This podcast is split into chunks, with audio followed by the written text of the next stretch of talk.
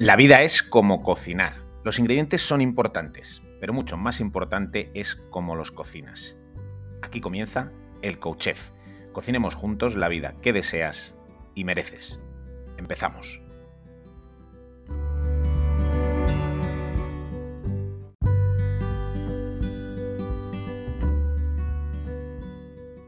Episodio 124 de este diario de un chef convertido en coach.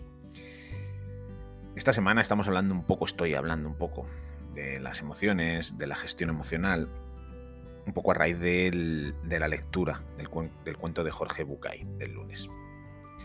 Y se me ha ocurrido eh, proponerte, si te apetece, un, ejercicio que va muy bien cuando, cuando no sabes muy bien cómo nombrar lo que sientes es muy habitual. Te decía el martes que en consulta me ocurre muchas veces que la gente viene y cuando le pregunto cómo estás me dice bien, mal, regular. Bueno, ahí andamos. Y le cuesta un montón, ¿no? El poner nombre a esa emoción. Claro, si no le ponemos un nombre,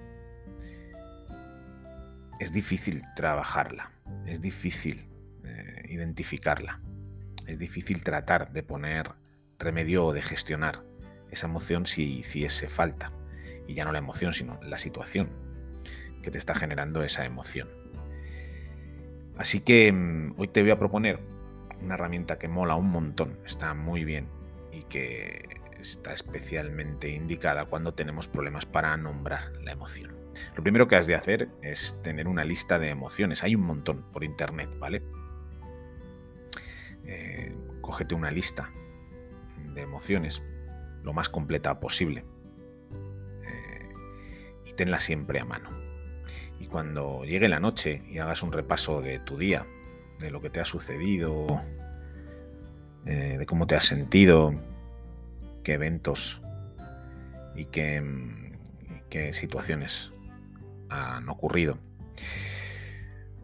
pues eh, con esa lista en la mano, piensa en un principio cómo ha sido el día a nivel general qué sensaciones tienes con respecto a lo que ha sucedido en el día. Y trata de ponerle un nombre a esa sensación general.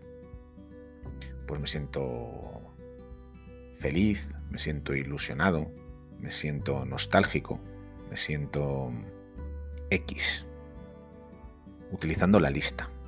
Te va a permitir ponerle nombre. Y luego trata de buscar dos o tres situaciones en tu día que hayan tenido una carga emocional más intensa. Siempre suceden cosas, ¿no? Pues hay una sorpresa, hay algo que te ha puesto muy contento, hay algo que te ha entristecido, hay algo que te ha contrariado. Bueno, pues busca dos o tres eventos, ponle su nombre a ese evento, a esa situación, escribe concretamente qué ha sucedido y, y define con una emoción esa situación. ¿Vale? Después de que le has puesto un nombre, describe brevemente qué es lo que ha sucedido en concreto que te ha llevado a esa emoción.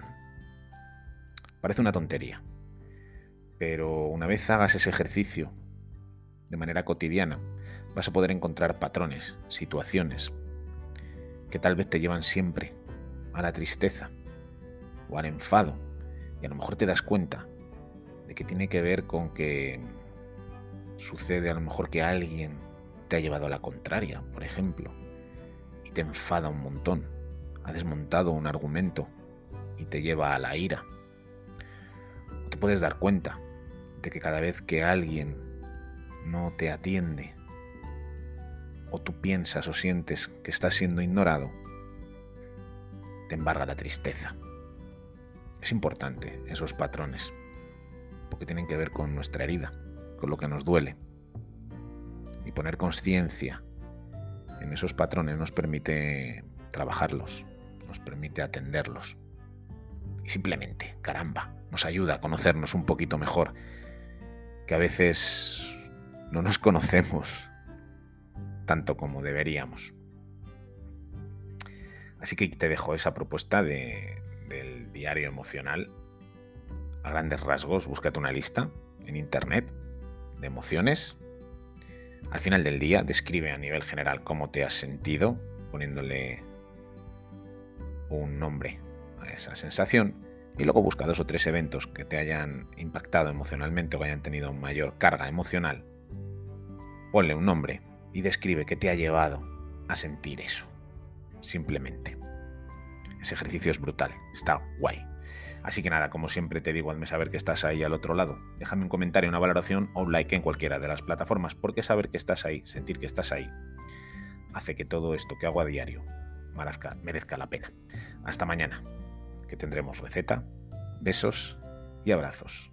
Chao.